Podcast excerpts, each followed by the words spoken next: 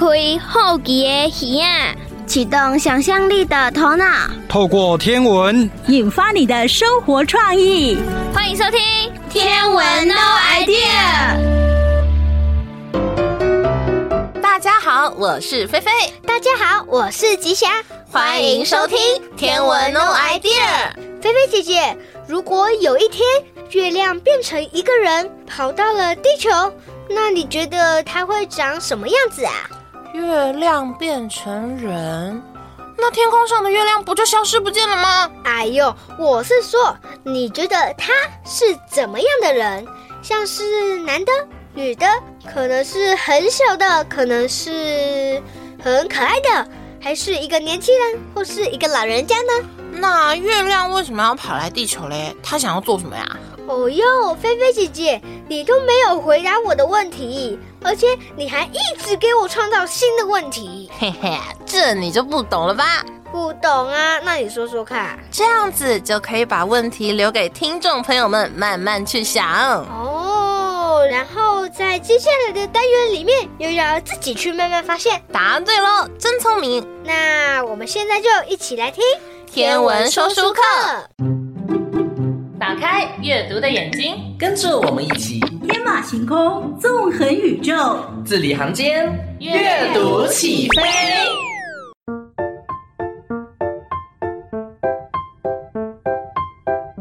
芷安，今天美瑶姐姐要跟你分享的这本书《我是月亮》，是一本很特别的书哦。哦，我来看看。嗯，故事是从月亮想起一位曾经拜访过他，并送他巧克力甜甜圈的太空人开始的呢。没错，没错，这是在说月亮去地球寻找太空人的故事，感觉特别浪漫呢。我特别喜欢书的封面，深蓝色的夜空中挂着一颗又大又圆的月亮，周围围绕着星星。烟火和气球，远方还有我最喜欢的摩天轮。嗯，美瑶姐姐觉得这本书很适合在一个阳光柔柔的午后，坐在有蕾丝窗帘的窗边，喝着咖啡，伴着徐徐的微风来读它呢。这本书啊，看起来就像一本精美的画册，把每一幅画连接起来，就是一个浪漫的故事了。听起来就很赞，美瑶姐姐，我们从地球上看月亮，不管是上弦月、下弦月或是满月，不论怎么看，月亮都很美啊。但是你知道吗？当我们望着月亮时，身边可能有家人或是朋友陪伴，但是如果站在月亮的角度来看地球，他应该觉得很寂寞吧？因为只有他孤零零的一个人。芷安，你真的是一个很有同理心的孩子耶！所以呀，这也是为什么月亮要来地球寻找太空人的原因哦。你看，这里换了一个好大的巧克力甜甜圈耶，看起来好好吃哦，忍不住都要流口水啦。对呀，这个甜甜圈呢，是登陆月球的太空人送给月亮的礼物哦。太空人还跟月亮说了许多关于地球的故事呢。在这一夜里，太空人趴在月球的身上，一起望着地球。一边说好美啊，嗯，这一页也是作者最喜欢的一个画面哦。用月亮看着地球的视角，我们所居住的地球真的是宇宙中最美的星球了。所以呀，月亮想起了这段回忆。有一天，他就把自己缩小，再缩小，就像火箭一样，咻，飞到地球来旅行喽。小小的月亮来到地球，应该就像一颗水晶球一样可爱。地球上有那么多好玩的东西，它的旅行一定很精彩。你说对了哟。月亮来到地球，首先呢，遇到了一个可爱的小男孩。这个小男孩呢，和他的同伴对月亮感到很好奇，围在月亮的旁边。月亮就在孩子之间弹来弹去，一会儿就弹得远远的了。美啊姐姐，你看，这一夜的月亮来到了一座麦田，月亮飞到了一个小婴儿的旁边，月亮发出了柔柔的光芒，好美啊！离开了麦田，月亮被一只鸟叼走了，往城市里飞去。月亮在城市里的旅行也太有趣了，一下子变成和大象一起淋浴的项链，一下子潜入海中躲进贝壳里。美瑶姐姐，我发现这个作者很会描写细节呢。你看，这辆车子的轮胎也是月亮变成的。他们到沙漠探险去了。芷安，你想想看哦，月亮来地球旅行之后，夜晚的天空会发生什么事情呢？对耶，那没有了月亮的光芒，晚上的大地就会一片漆黑。就算是这样，月亮还是没有停止寻找那个曾经拜访过他的太空人哦。那月亮后来找到了太空人吗？月亮啊，挂在路灯上的时候，看到了一个满头白发的老爷爷，手里拿着巧克力甜甜圈，模样也让月亮感到很熟悉呢。老爷爷就是当年的那个太空人吗？他有没有发现月亮来地球找他了呀？嘿嘿，如果听众朋友想知道月亮最后有没有找到当年送他甜甜圈的那位太空人，就让米瑶姐姐卖个关子喽！欢迎大家到图书馆去借这本书哦。我是月亮，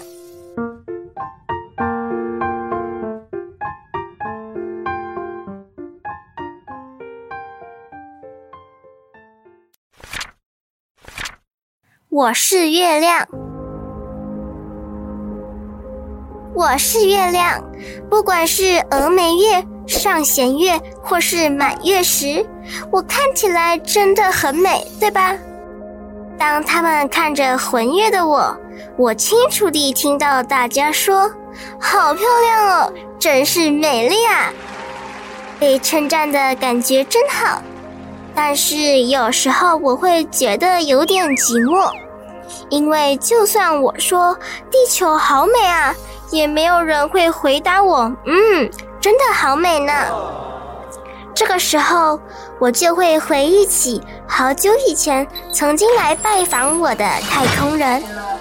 太空人抚摸着覆盖我的沙子，为我装饰上漂亮的旗子，告诉我许多关于地球的趣事，而且。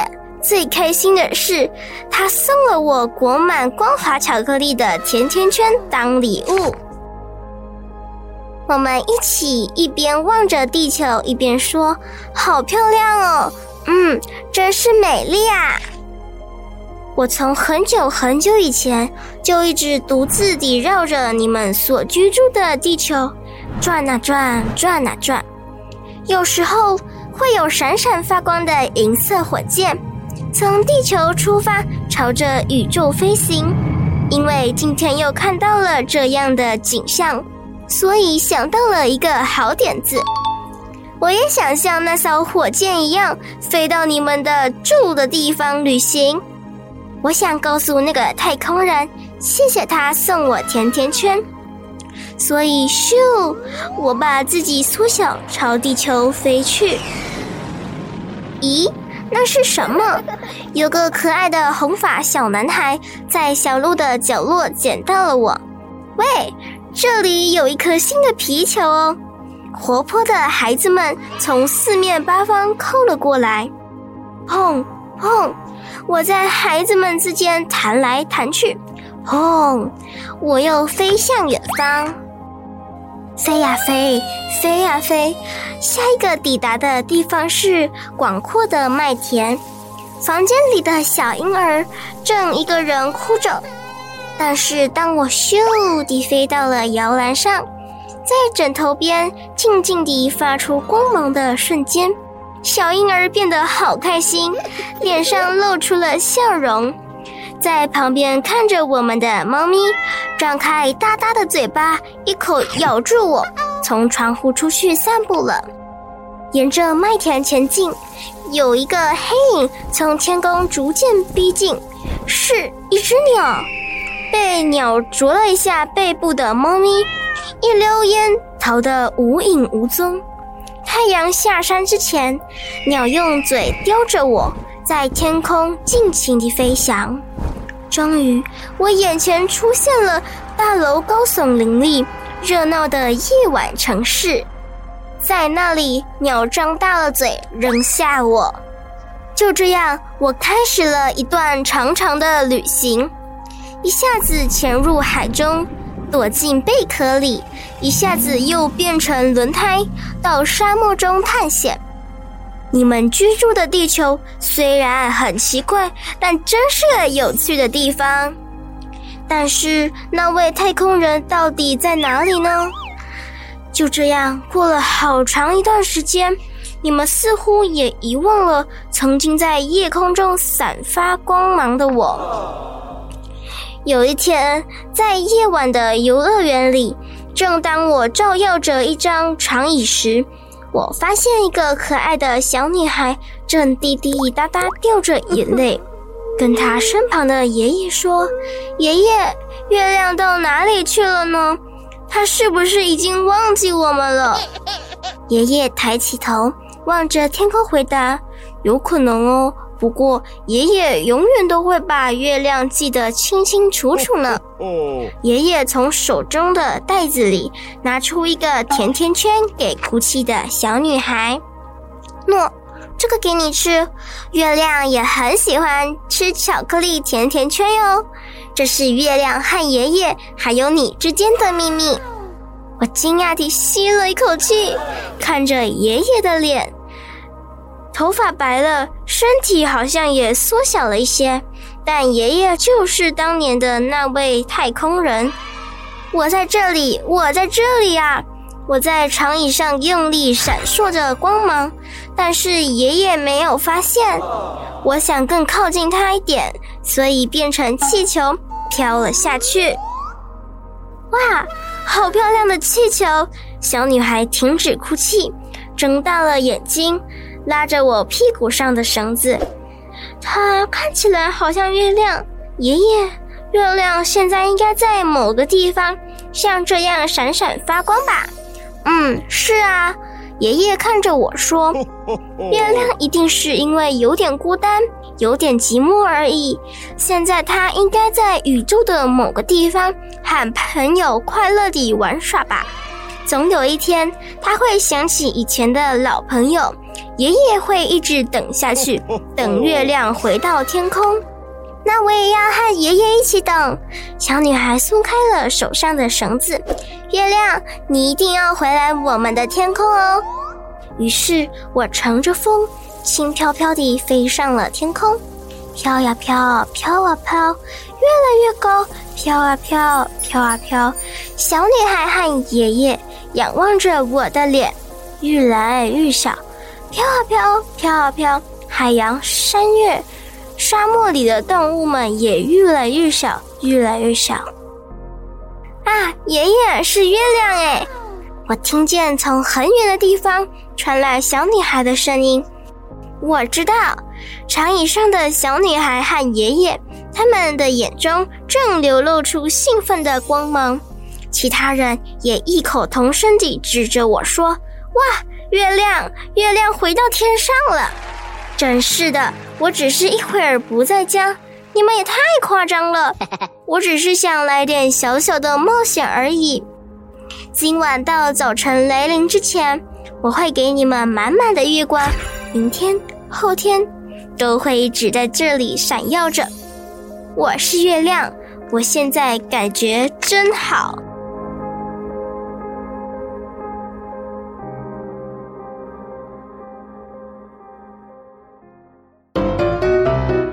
吉祥，你还记不记得我们以前说过一个话题？嗯，什么话题啊？沟通。哦，我记得呀。那我们这一次来说点不一样的吧。嗯，好啊，你说。沟通呢，包含了语言沟通、非语言沟通、文字沟通等等。非语言沟通，那是什么啊？像是肢体语言，那也是一种沟通的方式。哦，对耶。不过我今天主要要说的是语言沟通。那不就很简单吗？讲话就是语言沟通啊。对，但是也包含了讲电话或是访问、演讲、广播等等，这些都是。哦，那我懂了。那吉祥，你觉得沟通最最重要的一点是什么呢？最重要的是啊，你上次说过是聆听。嗯，对也不对。那我换个问法好了，我们沟通的目的是什么呢？沟通的目的不就是希望可以把问题讲开，让大家都得到满意的结果吗？嗯，对。所以最重要的其实是能够听懂啊。我知道了，菲菲姐姐，你要说的是妹妹这几次都在介绍的闽南语，对不对？答对啦！那接下来就让妹妹来跟大家聊聊怎么战胜闽南语。好，那我们现在就来听《天文妹妹养成记》，跟着妹妹一起从零开始学。妹妹妹妹妹妹妹妹妹妹。各位大朋友、小朋友，大家好，我是妹妹，欢迎收听《天文妹妹养成记》。这一次，我想跟大家分享妹妹的是，在宇宙沟通里，到底如何打破这可怕的魔语呢？还是妹妹做了什么事情解决了呢？就跟着妹妹一起听下去吧。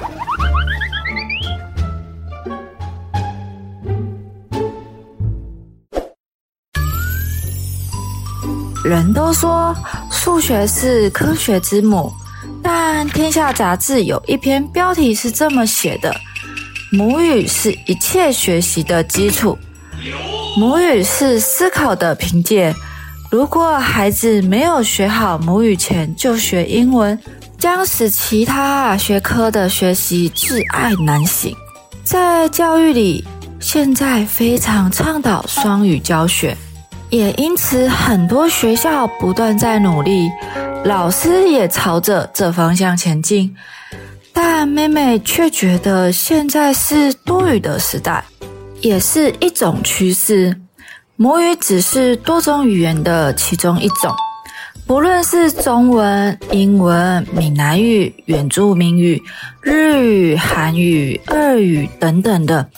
台湾是一个多元的国家，我们遇到的人不再只是局限黄种人中的汉人，而是会碰到不同国家的人，甚至新住民的朋友们。所以学习语言确实非常的重要，它是沟通的桥梁，同时也是自我成长的基石哦。观念都懂。但要执行学习才是最深的一门人生课题呀。为什么会这么说呢？美美一直觉得啊，《远见》杂志有一则写的“人类不是靠意志坚持，而是用惰性持之以恒”这一篇很有趣哦。我想，当开始做某件事情时，疲劳或者是疲累的时候，就会想要转换心情，或是想象做完之后自己会如何，亦或者是会得到奖赏而继续努力。但有更多的时候，都是因为无法转换心情或者是想法，才会浮躁放弃而卡关嘛。因为我们脑袋里呀，有一个叫伏隔核。这是一组波纹体中的神经元，它主要是负责在大脑的快乐、成瘾、恐惧等等的地方活动中。当我们想要做某件事情时呢，伏隔核会让大脑部位活化，让人开始有动力去完成哦。那我想大家应该都有经验。当想要念书的时候，只要随手拿起了漫画书，就会看漫画书停不下来。又好比放假日的时候看手机，就会一路滑到很晚。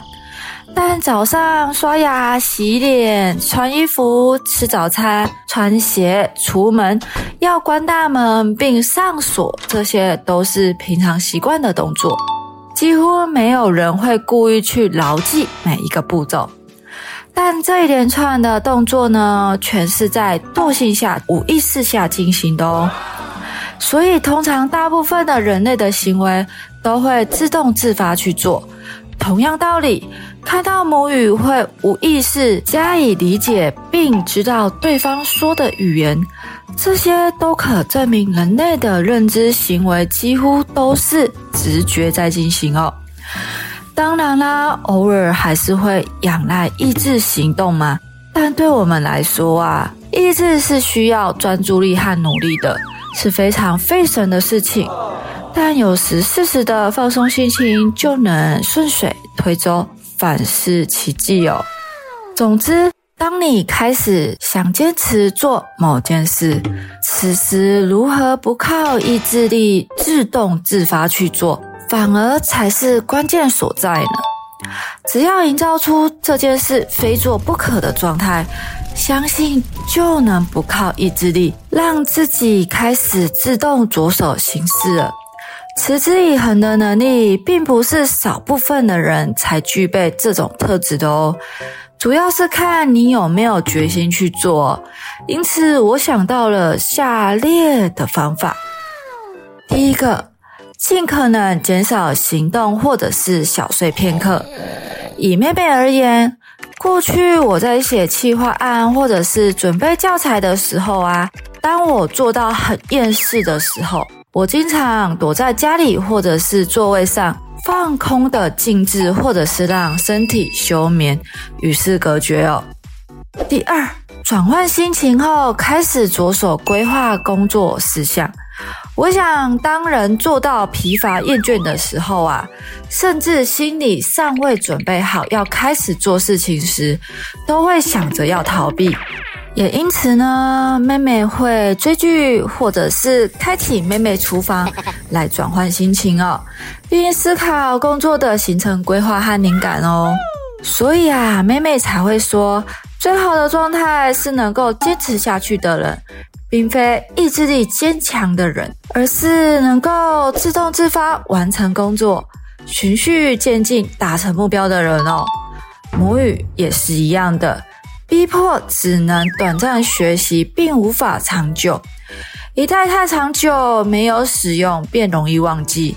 这也是为何妹妹总喜欢与长辈聊聊天，不仅可以陪伴他们，还可以学到很多不同的新鲜事呢。但前提是母语要听得懂。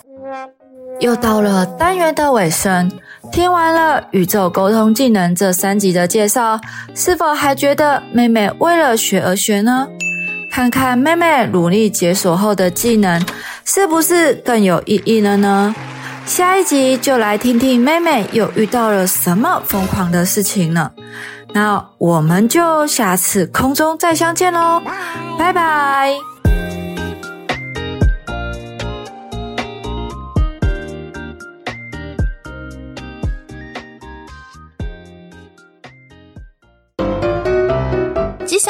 我问你一个问题。好，你问。月亮旁边的星星是哪一颗星星呢？呃，月亮旁边，我记得最亮的那颗是金星。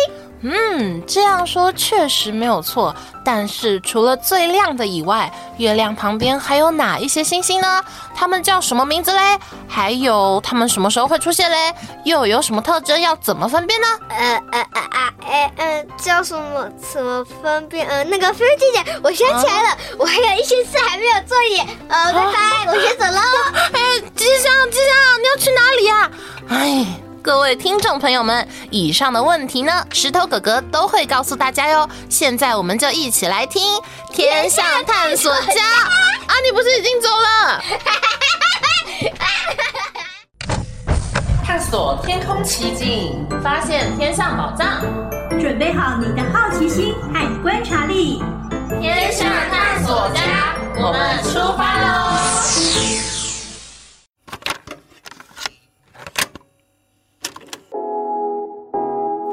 欢迎收听《天象探索家》，我是喜欢看善良天空的石头哥哥。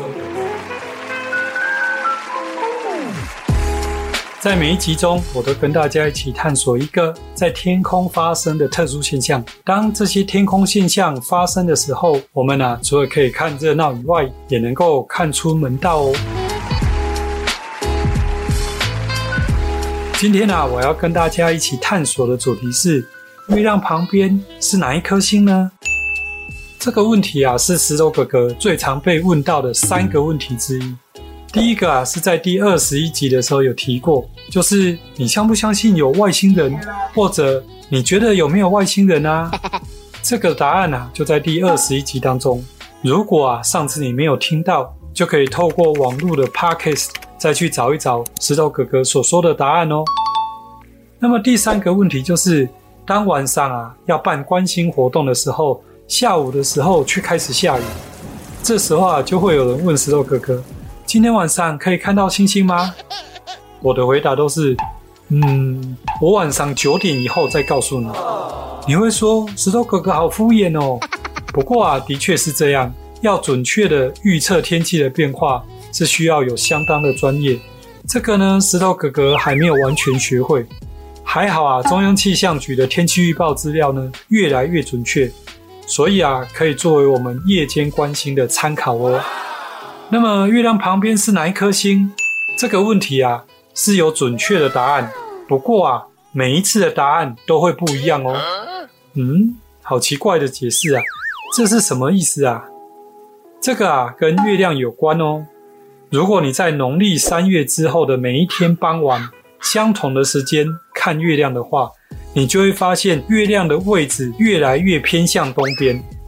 这是因为啊。月亮照地球公转的方向跟地球自转的方向相同，所以啊，过了二十四小时以后，月亮呢就往前移动了一段，而地球呢只自转到昨天的那个方向。如果啊要再看到月亮，就还要再往前转一点点才能够追上月亮。如果这样的说明啊，嗯，你还听不太懂的话呢，那么下课的时候。你可以啊，找一位好朋友跟你一起做实验。你呢，来当地球人，他当月球人。然后呢，以你为圆心，这个月球人啊，离你大概两公尺左右的位置。一开始啊，你先正对着你的朋友，也就是月亮。然后啊，你自己在原地慢慢的逆时针自转一圈以后，你的朋友啊，就要往逆时针的方向往前走一步。这时候你会发现。当你旋转一圈三百六十度以后，你居然没有正对着月亮，而还需要再往前转一个角度，才能够再度正对着月亮。如果啊，你可以亲自做实验的话，应该啊就可以比较容易的了解这是什么意思。就是因为啊，月亮在天空的位置呢，每天都会往东移动一点点，所以啊，在月亮旁边呢，就不是固定的某一颗星。所以啊，我们在不同的日子问这个问题，你就会得到不同的答案。而且啊，当晚上月亮出现的时候，因为月光很亮，我们通常啊看不到月亮周围比较暗的星星，所以呢，只会剩下的就是行星，或者是呢，在这个区域呢很明亮的一等星。那么这样子，答案的范围就要缩小一点点。另外啊，在天空当中有一条假想的线，就称为黄道。那么我们从地面上面往天空看去，包括太阳、月亮、行星，都在这一条黄道线附近移动。所以啊，月球的旁边只可能出现的是行星，或者是黄道附近的一等星。这样子啊的范围又缩得更小，就更容易啊得到某一天晚上。在月亮旁边的星星是哪一颗的这个答案？不过呢，以现在来说啊，不用那么伤脑筋，我们啊只需要使用呢星图软体，其实就可以辨认出月亮旁边的那一颗星星哦。这样子啊，其实更方便你辨认天上的行星，就不会跟其他的恒星混淆在一起。根据石头哥哥呢最近操作星图软体的结果。在节目播出的前后呢，是农历的月底，是看不到月亮的。所以啊，大概要等到下礼拜才容易在傍晚的西边看到月亮。然后以下呢是四个月亮旁边会有星星的日期。第一个是十月十八号晚上六点，月亮的左上角，它是天蝎座的星宿二。十月二十四号晚上八点，月亮旁边的呢是土星。十月二十九号晚上八点，月亮旁边的呢是木星。那么在十月三十一号晚上十点左右，月亮旁边的呢是金牛座的毕宿。所以这时候呢，你也会发现到刚刚石头哥哥所说的那一句话是正确的哦。那就是呢，这个问题有准确的答案，不过啊，每一次得到的答案都不相同哦。那么月亮旁边有一颗星，除了可以清楚地辨认它是哪一颗行星或是哪一颗恒星以外，还有什么有趣的呢？哦，当然有。刚刚呢，石头哥哥说了。行星呢，跟月球都运行在黄道线附近。有时候啊，月亮呢会跟这些行星呢刚好在一个南北方向的直线上面。我们啊会称这种现象呢叫做合，合作的合。所以你在书本或是网络上面有看到月和木星、月和土星，就是这个意思。当然，黄道附近的恒星也会跟月亮有合的现象。那么刚刚我们有提到，因为呢，我们不容易看到月亮附近比较暗的星星，通常呢只能够看得到一等星，所以呢，只有一等星的合我们才看得到。那么除了合以外，还有一个更有趣的现象，因为啊，月亮在天空移动的速度跟其他的行星都不一样，而且啊，月亮呢跟其他行星移动的轨道呢都在黄道附近。所以有时候啊，月亮的轨道会刚好跟某一颗行星的轨道重叠。这时候啊，我们在地面上面就会看到月亮把某一颗行星盖过去。我们啊称这种现象叫做掩星，掩盖的掩，掩星。例如发生月掩木星的时候，就有可能看到木星从月亮的东边进入月球的背面，然后过一段时间以后，再从另外一边出来。这个现象啊，相当稀少，非常值得关注。那么你会说，诶，天空中那么多星星，月亮不就是每一天都会盖过一两颗星星，或者是更多吗？嗯，这的确是哦。不过啊，回到刚刚石头哥哥说的，因为啊，月亮很亮。我们不容易看到月亮附近比较暗的星星，所以呢，用肉眼呢就无法看到月亮去掩盖其他恒星这种现象。那么，如果我们使用双筒望远镜或者是天文望远镜，就会有比较多的机会可以看到月亮遮掩恒星的这种现象。不过，要建议大家要避开农历十号到二十号之间，因为这时候月亮太亮了。月光呢，透过望远镜只会显得更加明亮，我们一样看不到月亮旁边被遮掩的恒星。所以啊，下次呢，你晚上出来散步的时候，如果啊发现到月亮旁边有一颗星星，别急着来问石头哥哥哦，你可以操作呢手机的星座软体，或者是回家以后操作电脑的星座软体，这样子啊，你就可以自己辨认出那一颗是哪一颗星哦。如果啊，你有成功的辨认出月亮旁边星星的名字的话，就请到留言板跟我分享你的发现哦。那么今天这一集的天象探索家就跟大家一起探索到这边，希望呢你能够持续打开眼睛，留意周遭环境的变化，跟我一起成为天象探索家。我是石头哥哥，我们下次见。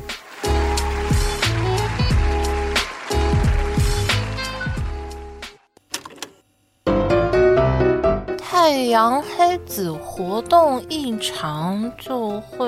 嗯，菲菲姐姐，你在研究太阳黑子吗？嗯，对啊，我在看的这个简介里面说到，太阳黑子活动异常就会……我知道，我知道，我知道，太阳黑子活跃会影响地球磁场，还会因此影响到南北极跟赤道，然后造成天气恶劣，全球气候变冷。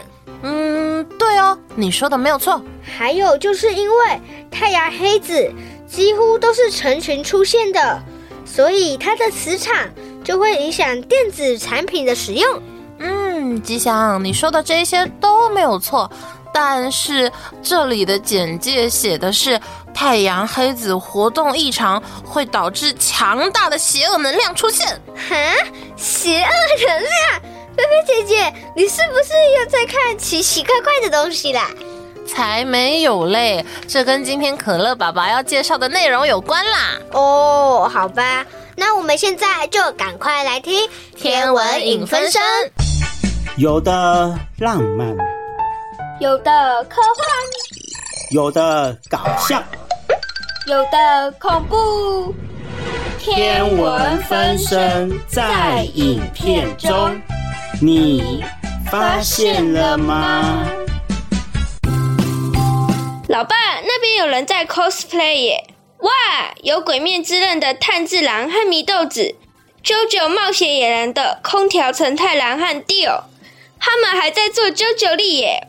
那边是霹雳布袋戏的兽环金、亚修车、漫威复仇者联盟的蜘蛛人、绯红女巫。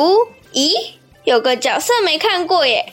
眉间有个月亮，眉间有个月亮，该不会是开封有个包青天、铁面无私辩总监的包青天包大人吧？哇，这个 cosplay coser 是走复古风啊，连黑面包青天都 cosplay 耶！天哪，老爸，你都没听我讲完就乱猜。那个 coser 眉间是有个月亮，人家是女生，而且头发是金黄色的，旁边挂着两个小马尾，身上穿着水手服，比动作的时候还会喊。我要代替月亮惩罚你，哎！我要代替月亮惩罚你，这不就是美少女战士吗？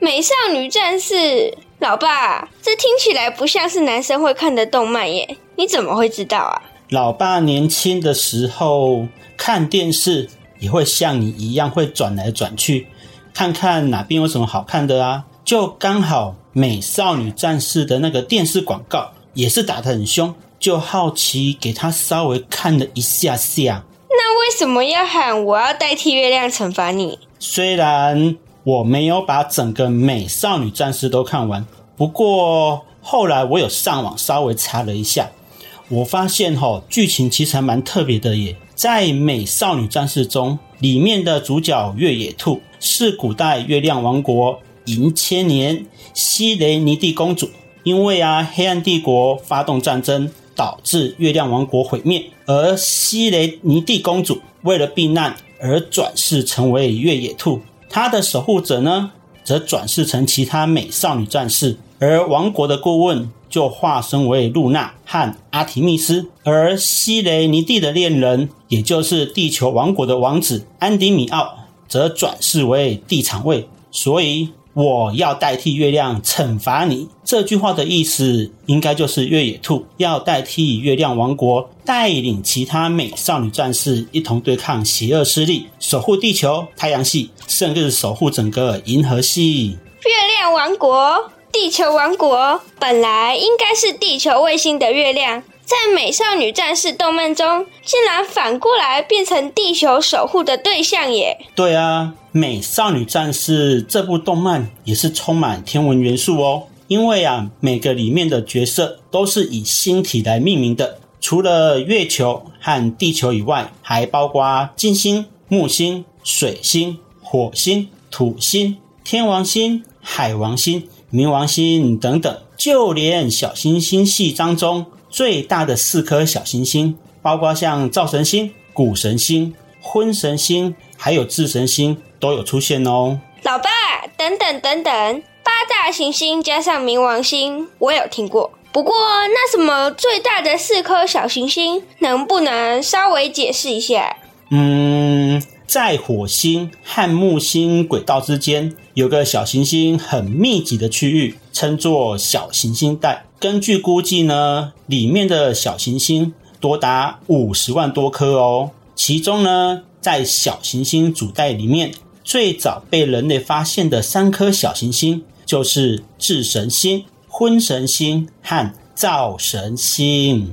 智神星、婚神星和灶神星，咦，怎么只有三颗啊？老爸，你还少讲一颗哦，那就是谷神星啦。哦，那是因为啊，谷神星比较特别，它是小行星主带中唯一的一颗矮行星。老爸，从刚才这样一路听下来，我开始怀疑《美少女战士》的内涵了。你真的确定《美少女战士》不是天文相关知识介绍的动漫吗？感觉作者对于天文略有涉猎呢。因为啊，《美少女战士》的作者他叫做五内直子，在五内直子啊初中的时候，他最得意擅长的学科就是理科了，而且他的美术才能也非常顶尖厉害哦。在高中的时候，他同时加入了学校的漫画社和天文社，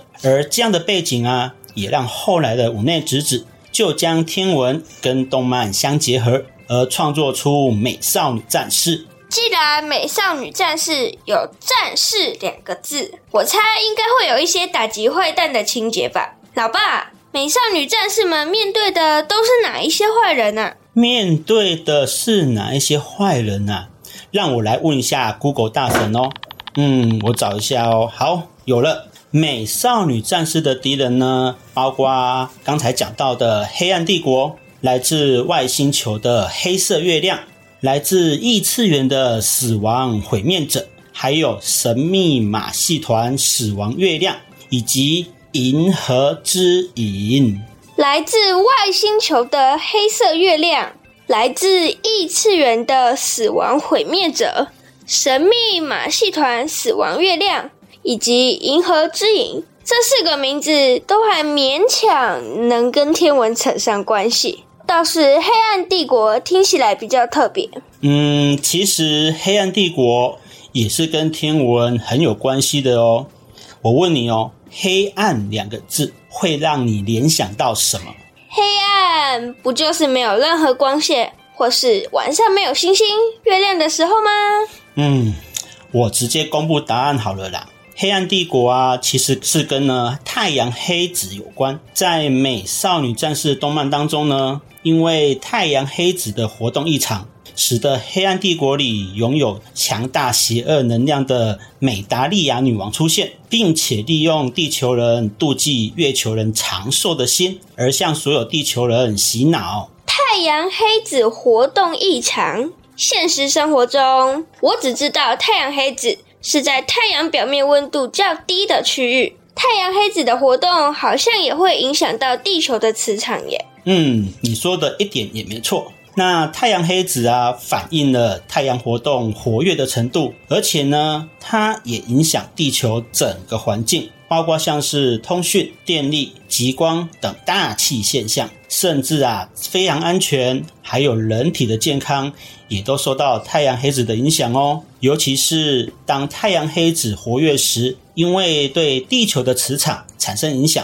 进而使得地球南北极和赤道的大气环流做镜像的流动，从而呢造成恶劣的天气，使气候转冷。严重的时候啊，会对各类的电子产品和电器造成损害呢。听老爸你这么一说，我大概可以理解五内直子为什么要把太阳黑子的天文观念放进动画喽。对了，老爸，美少女战士是跟月球有关的动漫，那还有没有其他跟月球有关的动漫或是电影啊？跟月球有关的动画和电影啊？嗯，我说个几部好了，例如《七龙珠》《魔动王》《新世纪福音战士》ID4《星际终结者》《变形金刚》《星际任务》《阿波罗十三》等等等等等等等等等等。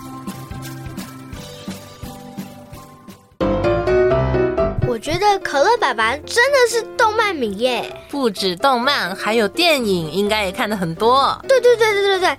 而且每次可乐爸爸介绍完，我都好想去看哦。嗯，我想可乐爸爸如果听到的话，一定会很开心的。那今天的节目又接近尾声了，认真听节目的你们，快去填有奖征答拿奖品，在赖官方账号还有嘉义市天文协会的粉丝专页上面也可以找到连结哟。是的，打开手机，在 LINE 添加好友的地方搜寻小老鼠 Astrono Idea，这样子就可以加入天文 No Idea 的官方账号。里面会有更多即时消息哟。还有，如果节目听完了还想再听，可以搜寻 Yes 五二加一分页选择天文 No Idea，就可以重新听到喽。或者是在 YouTube 搜寻侏罗城的星空，这样子也可以回听节目哦。好啦。那欢乐的时光总是过得特别快，又到时间讲拜拜。在这里要提醒大家，要记得我们的节目播出的时间是每周一、周二的中午十二点到下午一点。记得要锁定 FM 九二点三佳乐电台。明天也有天文 No idea 哦，要记得收听。那我们下次再见，拜拜。文化部影视及流行音乐产业局补助直播。